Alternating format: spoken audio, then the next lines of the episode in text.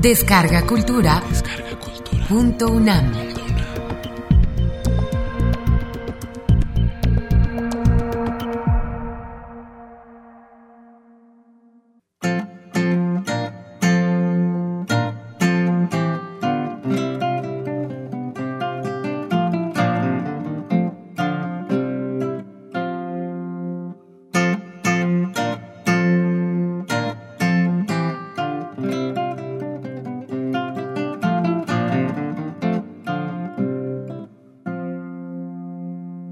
Las cuatro de la tarde serían cuando el sol, entre nubes cubierto, con luz escasa y templados rayos, dio lugar a don Quijote para que, sin calor y pesadumbre, contase a sus dos clarísimos oyentes lo que en la cueva de Montesinos había visto.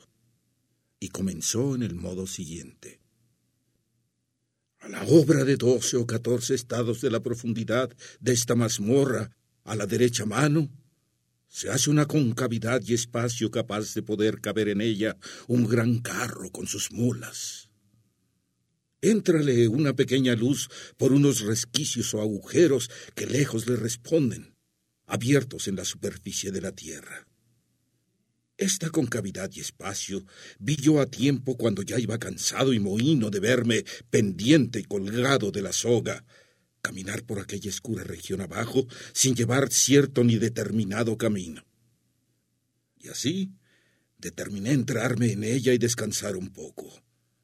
Di voces, pidiéndoos que no descolgásedes más soga hasta que yo os lo dijese, pero no debistes de oírme. Fui recogiendo la soga que enviábades, y haciendo de ella una rosca o rimero, me senté sobre él, pensativo además, considerando lo que hacer debía para calar al fondo, no teniendo quien me sustentase. Y estando en este pensamiento y confusión, de repente y sin procurarlo, me salteó un sueño profundísimo, y cuando menos lo pensaba, sin saber cómo ni cómo no, desperté de él y me hallé en la mitad del más bello, ameno y deleitoso prado que puede crear la naturaleza ni imaginar la más discreta imaginación humana. Despabilé los ojos, limpiémelos y vi que no dormía, sino que realmente estaba despierto. Con todo esto, me tenté la cabeza y los pechos por certificarme si era yo mismo el que allí estaba o alguna fantasma vana y contrahecha. Pero el tacto, el sentimiento, los discursos concertados que entre mí hacía, me certificaron que yo era ahí entonces el que soy aquí ahora. Ofrecióseme luego a la vista un real y suntuoso palacio o alcázar, cuyos muros y paredes parecían de transparente y claro cristal fabricados, del cual, abriéndose dos grandes puertas, vi que por ellas salía y hacia mí se venía un venerable anciano vestido con un capuz de bayeta morada que por el suelo le arrastraba. Ceñíale los hombros y los pechos una beca de colegial de raso verde. Cubríale la cabeza una gorra milanesa negra y la barba, canísima, le pasaba de la cintura. No traía arma ninguna, sino un rosario de cuentas en la mano, mayores que medianas nueces, y los dieces asimismo como huevos medianos de avestruz. El continente, el paso, la gravedad y la anchísima presencia, cada cosa de por sí, todas juntas, me suspendieron y admiraron.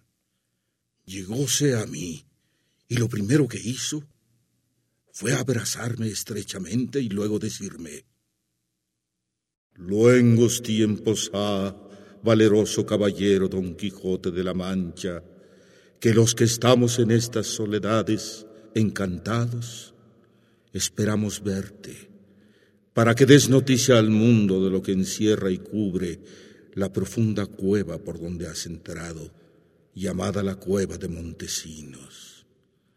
Hazaña solo guardada para ser acometida de tu invencible corazón y de tu ánimo estupendo. Ven conmigo, Señor clarísimo, que te quiero mostrar las maravillas que este transparente alcázar solapa. de quien yo soy alcaide y guarda mayor perpetua, porque soy el mismo Montesinos, de quien la cueva toma nombre. Apenas me dijo que era Montesinos cuando le pregunté si fue verdad lo que en el mundo de acá arriba se contaba. Que él había sacado de la mitad del pecho con una pequeña daga el corazón de su grande amigo Durandarte, y llevándole a la señora Belerma, como él se lo mandó al punto de su muerte. Respondióme que en todo decían verdad, sino en la daga, porque no fue daga, ni pequeña, sino un puñal buido más agudo que una lesna. Debía de ser, dijo a este punto Sancho, el tal puñal de Ramón de Oces el sevillano. No sé, prosiguió don Quijote, pero no sería de ese puñalero, porque Ramón de Oces fue ayer y lo de Roncesvalles, donde aconteció esta desgracia, a muchos años, y esta averiguación no es de importancia, ni turba, ni altera la verdad y contexto de la historia. Así es, respondió el primo. Prosiga vuesa merced, señor Don Quijote, que le escucho con el mayor gusto del mundo. No con menor lo cuento yo, respondió Don Quijote. Y así digo que el venerable Montesinos me metió en el cristalino palacio, donde en una sala baja, fresquísima sobremodo, y toda de alabastro, estaba un sepulcro de mármol, con gran maestría fabricado, sobre el cual vi a un caballero tendido de largo a largo, no de bronce, ni de mármol, ni de jaspe hecho, como lo suele haber en otros sepulcros, sino de pura carne y de puros huesos. Tenía la mano derecha que a mi parecer es algo peluda y nervosa, señal de tener muchas fuerzas su dueño, puesta sobre el lado del corazón. Y antes que preguntase nada a Montesinos, viéndome suspenso mirando al del sepulcro, me dijo, Este es mi amigo Durandarte, flor y espejo de los caballeros enamorados y valientes de su tiempo. Tiénele aquí encantado como me tiene a mí y a otros muchos y muchas, Merlín, aquel francés encantador que dicen que fue hijo del diablo. Y lo que yo creo es que no fue hijo del diablo, sino que supo, como dicen, un punto más que el diablo. El cómo o para qué nos encantó, nadie lo sabe. Y ello dirá andando los tiempos que no están muy lejos, según imagino. Lo que a mí me admira es que sé, tan cierto como ahora es de día, que Durandarte acabó los de su vida en mis brazos, y que después de muerto le saqué el corazón con mis propias manos. Y en verdad que debía de pesar dos libras, porque según los naturales, el que tiene mayor corazón es dotado de mayor valentía del que le tiene pequeño. Pues siendo esto así, y que realmente murió este caballero, ¿cómo ahora se queja y suspira de cuando en cuando como si estuviese vivo?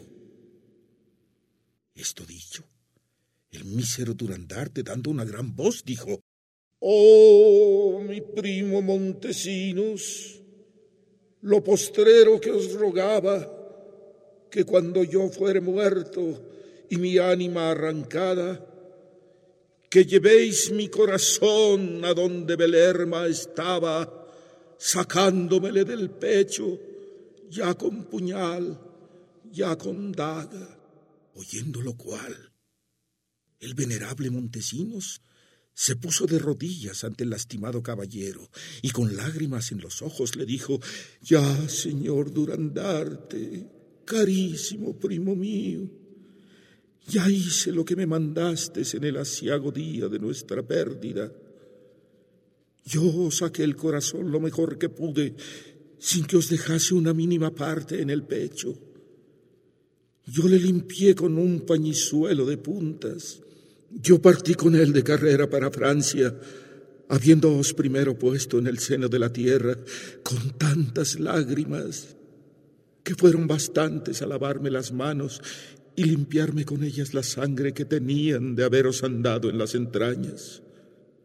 Y por más señas, primo de mi alma, en el primer lugar que topé saliendo de Roncesvalles, eché un poco de sal en vuestro corazón porque no oliese mal y fuese, si no fresco, a lo menos amojamado a la presencia de la señora Belerma, la cual con vos y conmigo y con Guadiana, vuestro escudero, y con la dueña Ruidera y sus siete hijas y dos sobrinas, y con otros muchos de vuestros conocidos y amigos, nos tiene aquí encantados el sabio Merlín a muchos años.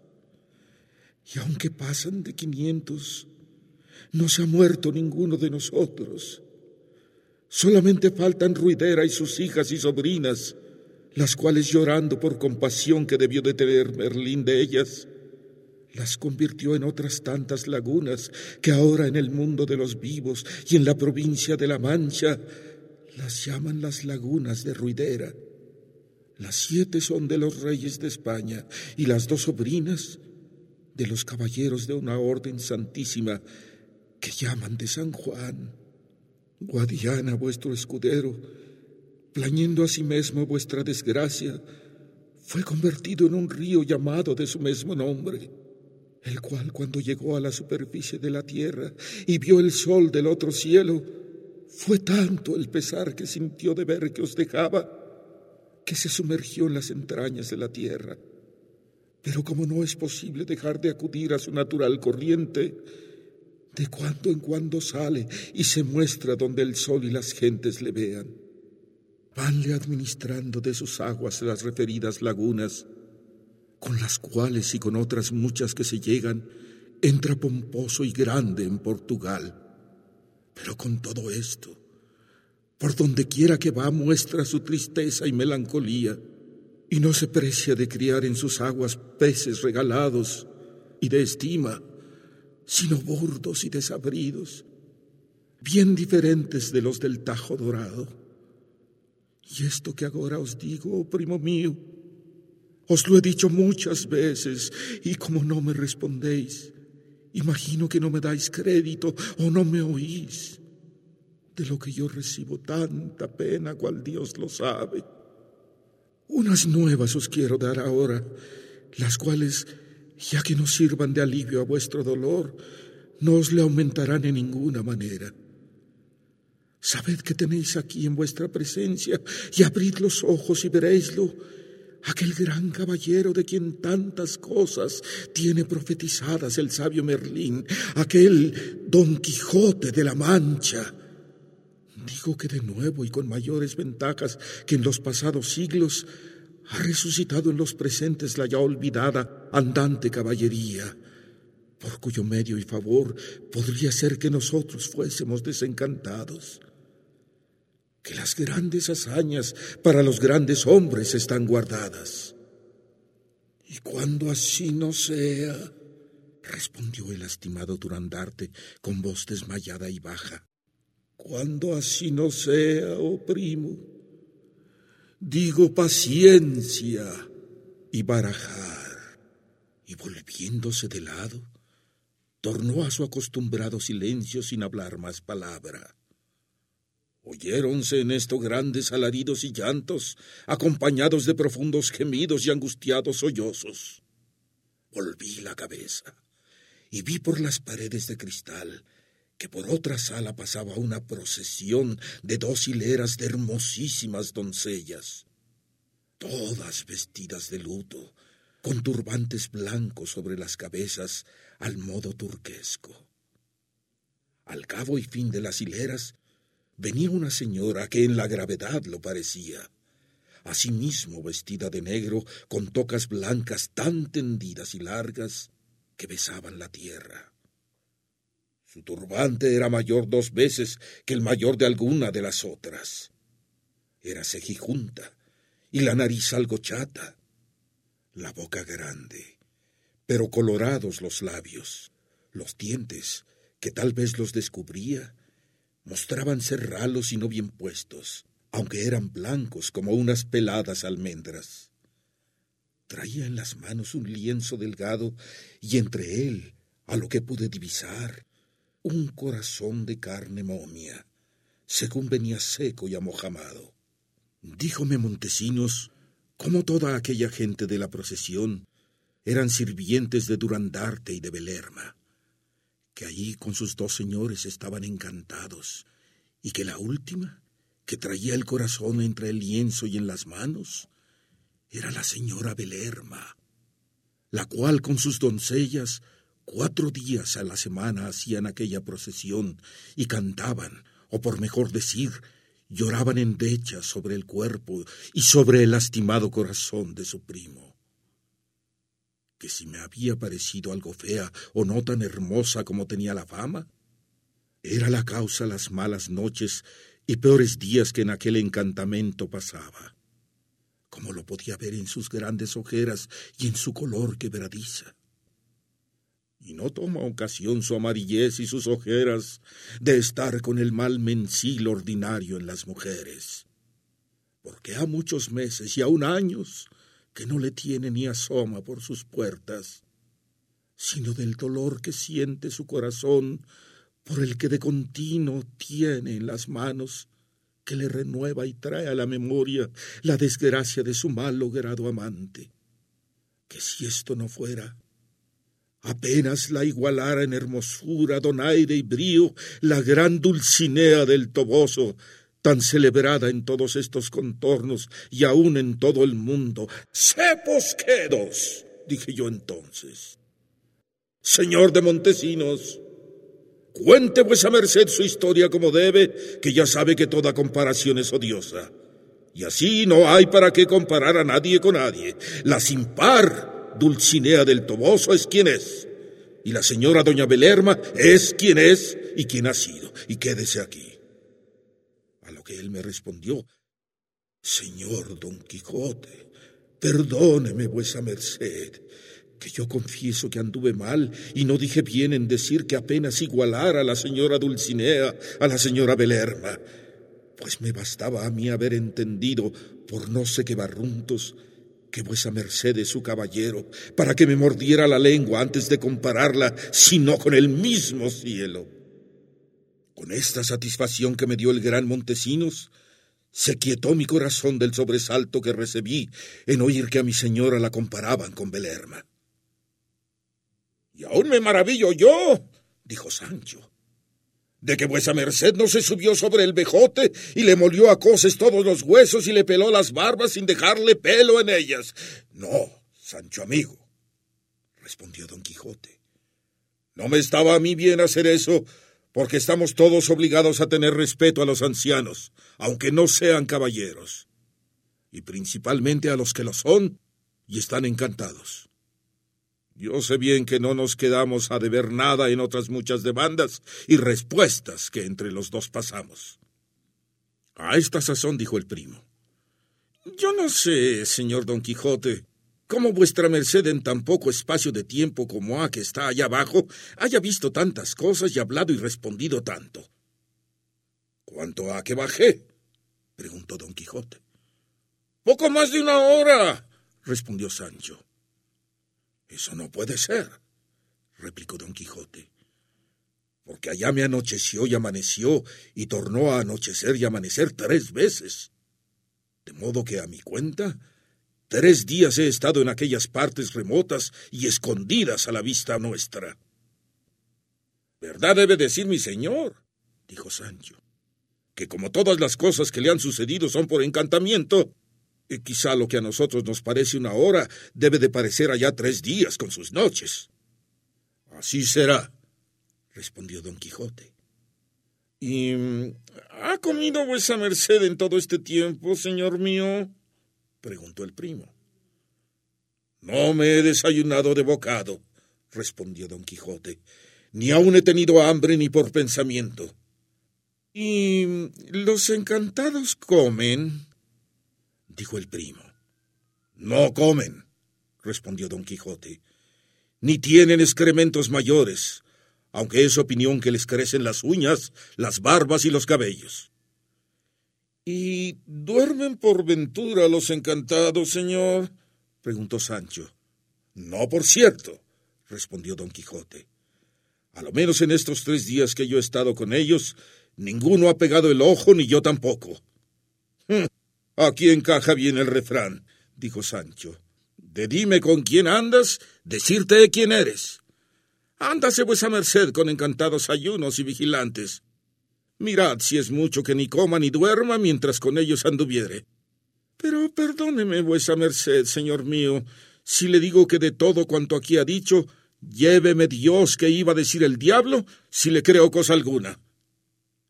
¿Cómo no? dijo el primo.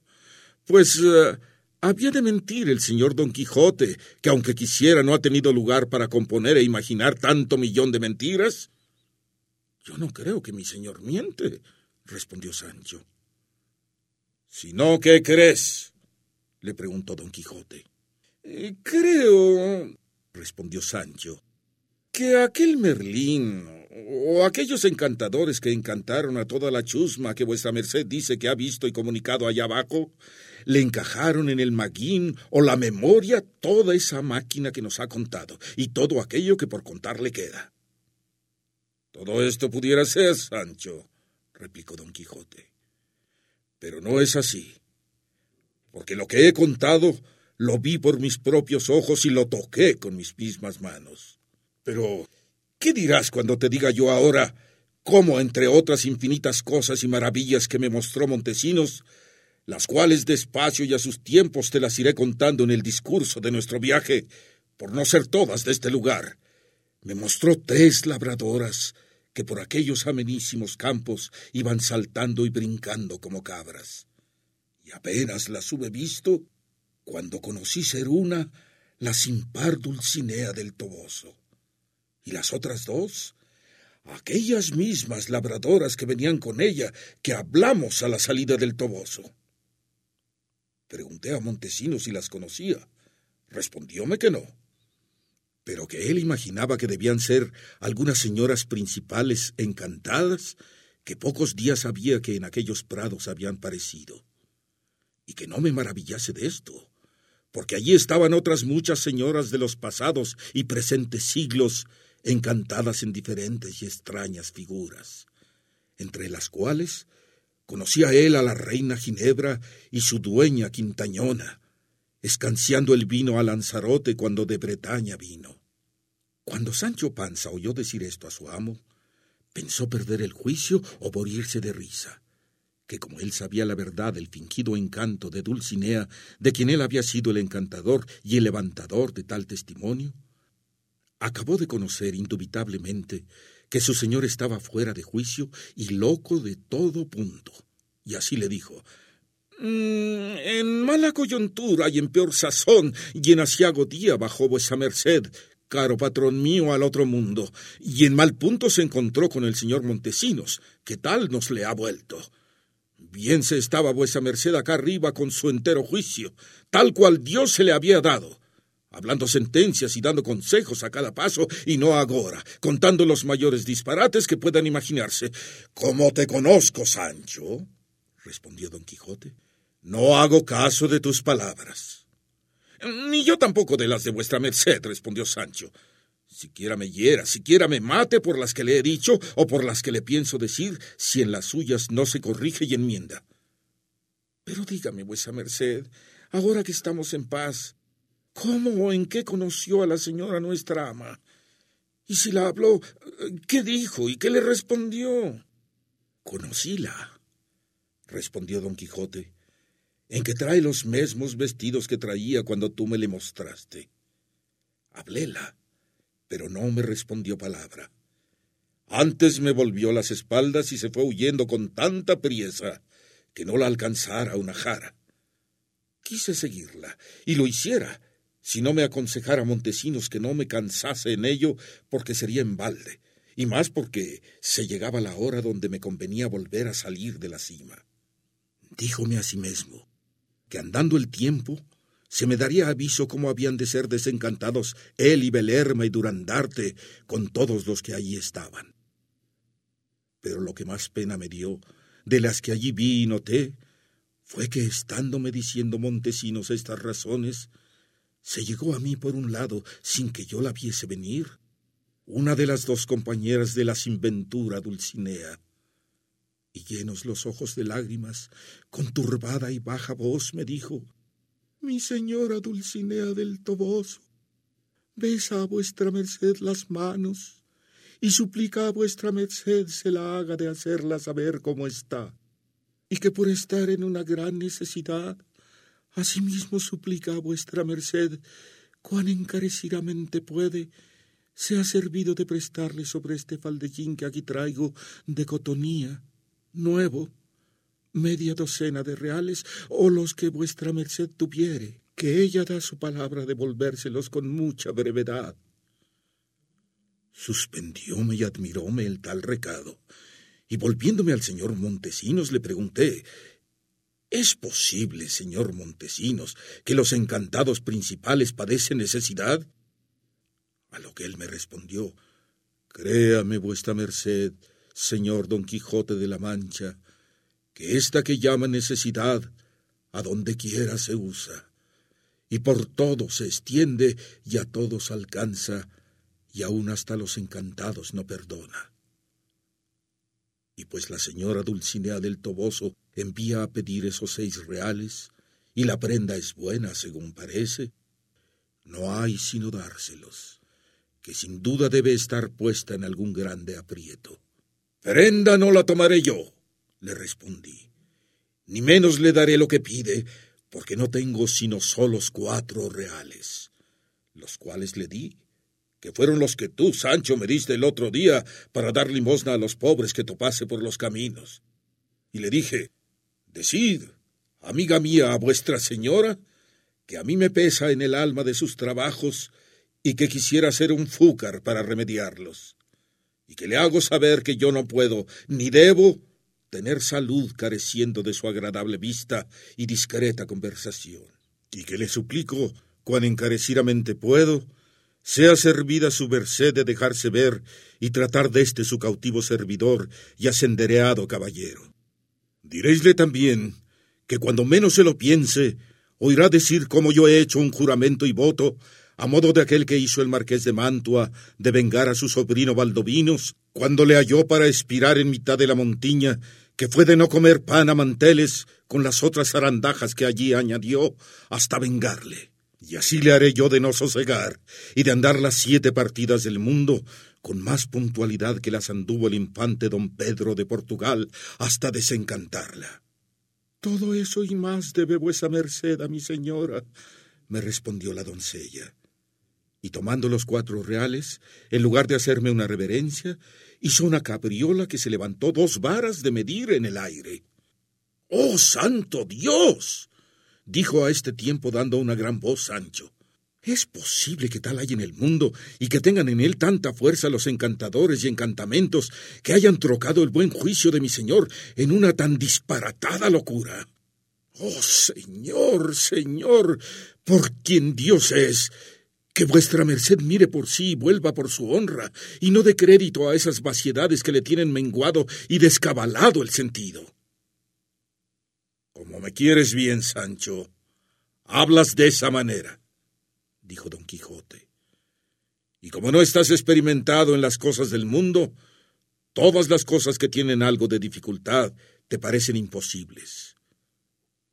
Pero andará el tiempo, como otra vez he dicho, y yo te contaré algunas de las que allá abajo he visto, que te harán creer las que aquí he contado, cuya verdad ni admite réplica ni disputa.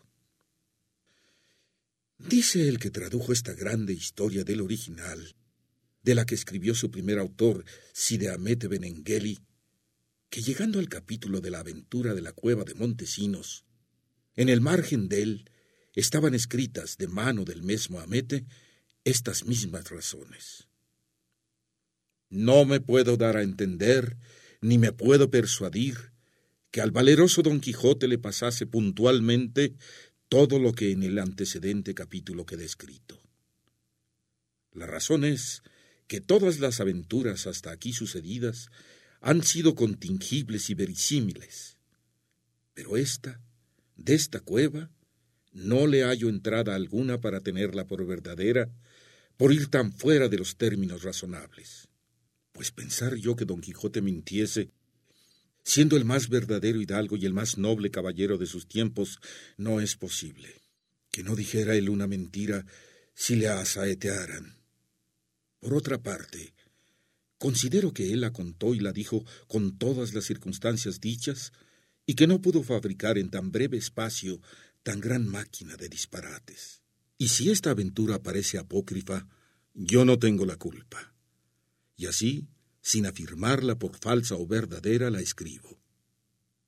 Tú, lector, pues eres prudente, juzga lo que te pareciere, que yo no debo ni puedo más, puesto que se tiene por cierto que al tiempo de su fin y muerte dicen que se retrató de ella y dijo que él había inventado por parecerle que convenía y cuadraba bien con las aventuras que había leído en sus historias.